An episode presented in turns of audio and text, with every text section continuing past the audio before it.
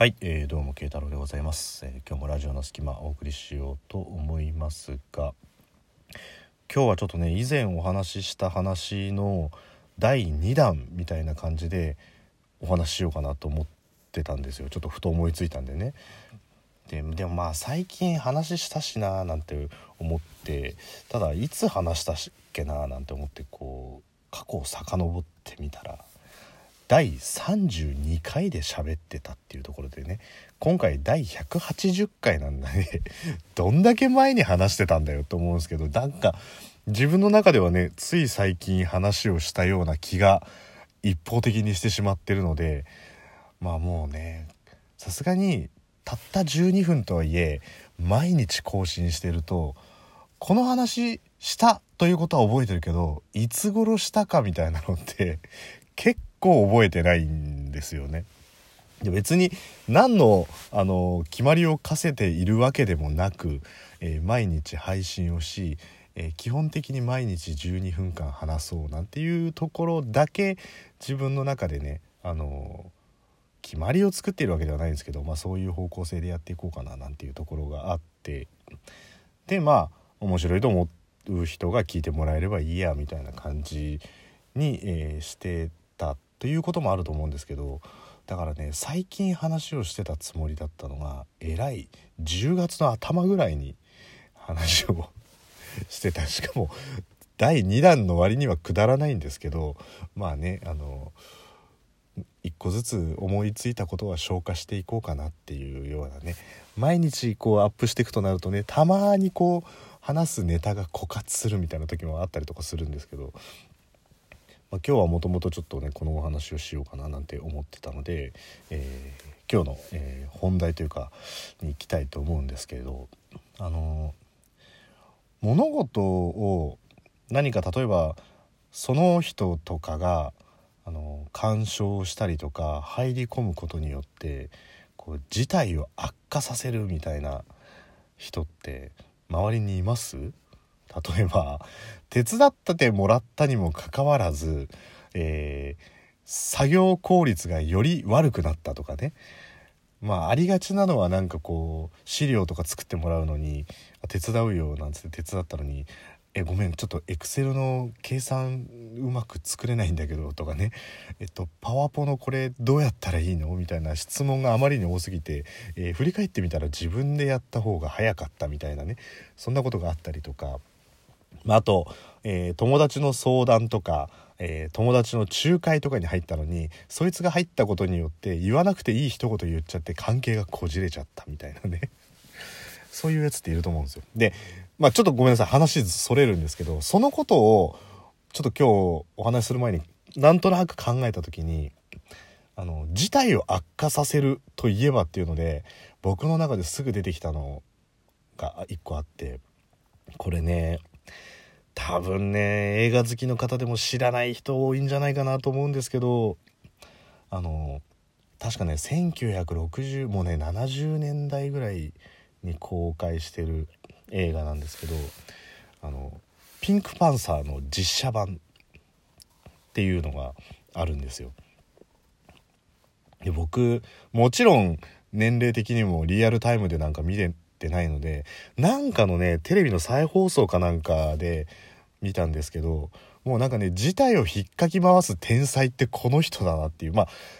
あのピンクパンサーっていう宝石あのどちらかというとアニメに出てくるねあのピンクパンサーっていうよりはピンクパンサーっていうその宝石が、えー盗まれたりとかね、えーするっていうことに対して割とこうフォーカスされてるのはあのクルーゾー警部の方なんですよ。ピンクパンサーが何かをするってことじゃなくてその事件を解決しようとするクルーゾー警部に、えー焦点が当たってる、えーコメディ映画なんですけど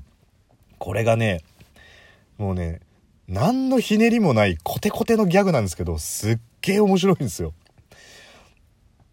もう例えばもう本当に分かりやすいのが、まあ、そのクルーゾー警部っていうのが事件を探ってるからこいつを殺しとかなきゃいけないっつってあのスナイパーとかがあの狙うわけですよ遠くのビルから。で聞き込み調査に行ってる人たちのところに行ってでこうちょうど横向いて前の人と喋ってるのでこうあのこめかみの辺りにこう照準を合わせてで「死ね来るぞ」みたいな感じで引き金をピンって引いた瞬間に「一気ってなってそのまま避けられるみたいなね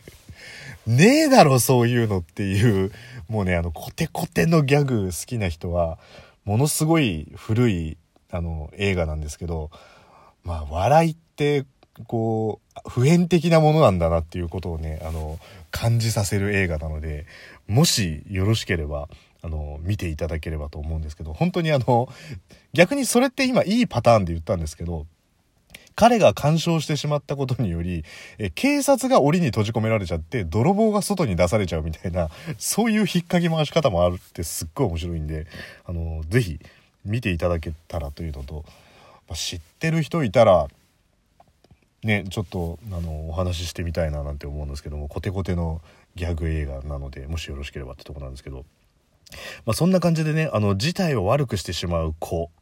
についての歌というのがねこれ第2弾っていうのは何かというとねこう慶太郎のへりくつ的動揺の考察っていうところで、まあ、前回そんな名前つけてないんですけど、えー、第2弾なんでこれ聞いててものすごく事態を悪くしてんなっていうのはクラリネットを壊しちゃったっていう動揺あるじゃないですか。であの僕の大好きなクラリネットってパパからもらったクラリネットって要するにまあパパからねクラリネットをもらったんでしょうね。でとっても大事にしてたのに壊れて出ない音があるっていう。まあまずこのとっても大事にしてたのにのこの大事に仕方がずれてたんじゃないかなっていうね。クラリネットとか楽器って基本的にはこうケースにしっかりしまって場合によってはこう除湿剤みたいなのもちゃんと入れたりとかしてね管理しなきゃいけないんですけどなんかすごく大事だからこう一緒にお風呂入っちゃったりしたんじゃないかみたいなね。もうねそのピンクパンサーのことが頭に残っちゃってるから解釈がコメディチックになっちゃうんですけど。で大事にしてたのに出ない音がある。どうしようっていうね。これ結局お父さんの大切にしてたものを壊しちゃったにもかかわらずやっべえどうしよう。おっぱっきゃまラードパッキャマラードっていうこの危機感のない展開というね。パーオパーオパンパンパンっていう。そうなんですよ。でこれ第一段階ですよ。お父さんからもらったクラリネットを壊しちゃってどうしようって、でも楽しいこと考えようっつって、おパッキャマラード、パッキャマラードって言って、とりあえず現実逃避をしたのが初日みたいな感じですね、多分。で、2日目に再びクラリネットを見てみたところ、え、次はあれですよ。ドとレとミの音が出ないときました。はい。ね。壊れて出ない音があるぐらいのはずだったのに、えー、ドとレとミの音が出ないっていうね。で、また言ってます、彼は。とっても大事にしてたのに壊れて出ない音があるっていうね。まあこれももう大事にしてたのにどうしようとりあえずドとレとミの音は出ないっていうことでねドレミファソラシドって吹いてみたところドとレとミファソラシドが出るっていう感じで多分気づいたんでしょうねやばいな、どうしよう。3つも音が出ないよ。おっぱっきゃまラード、パッキャマラードっていうことで、ここでも現実逃避をかますっていうね。さすがです、彼。うん。もう嫌なことあったら、踊って忘れちゃおうみたいな感じですね。で、これ、あのー、ちなみにですね、簡単に、あのー、調べてみました。このパッキャマラドって何っていうところで言った。これフランス語らしいんですけど、あのー、簡単に言うと、えー、足並みを揃えて更新してとか、なんかリズムに合わせてみたいな感じの解釈らしいです。なんか更新曲でもともと使われてたみたいなんですね。だからもうどうしよう壊れて出ない音があるああはい足並み揃えて足並み揃えてみたいな感じでもうなんかもう忘れちゃえみたいな感じになってますねこれねはいでいよいよですよねこれでもとりあえず忘れちゃえっつっても大事なことを忘れずに反省しない彼、えー、ドとレとミとファとソとラとシの音が出ないっていうね。はい。でもう一回言っちゃう、ドとレとミとファとソとラとシの音が出ない。じゃあ何の音なら出るんだよっていうね。まああの木管楽器ですからね。こうリードを挟んでブーってなるんで開放音ぐらいは多分出ると思うんですけどあの開放音しか出ないんだったらもうホラガイみたいなもんですよね。もうボーみたいなもうそれしかもうボタン押したってだって音が変わんないんだもんそれもでも初日は壊れちゃったかもしれないがドとレとミが出なくなったら挙句の果てにドとレとミとファとソとラとシの音が出ないというところでもう彼はね何かに関わると絶対物事をこじらすパター。ンうん。だってもう結局楽器として成立しないんだもん、もう。ドとレとミとファとソとラとシの音が出ないっつって。楽器屋さん持ってって、ちょっと出ない音があるんですよね。あ、どの音が出ないんですか？いや、あの、ドとレとミとファとソとラとシの音が出ないんです。っつったら、いや、お前もうちょっと早く持ってこいよって多分ね、こう言われると思うんですけど、それぐらい、もうクラリネットとしては致命的な欠陥ですよ。残念ながらこれパパがすごく大事にしてたものなのにもかかわらずっていうところなんですけどでも結局困るわけですよね。でパパも大事にしてたのに見つけられたら怒られる。そりゃそうでしょうよ。ドとレとミとファとソとラとシの音が出ないんですからね。そりゃ怒られる。どうしよう。おっぱっけまラード、パッケマラードってここでもとりあえず更新しちゃうっていう彼はある意味ものすごいポジティブだなっていうね。で、しかもこれ最終的におっぱっつって、もうなんか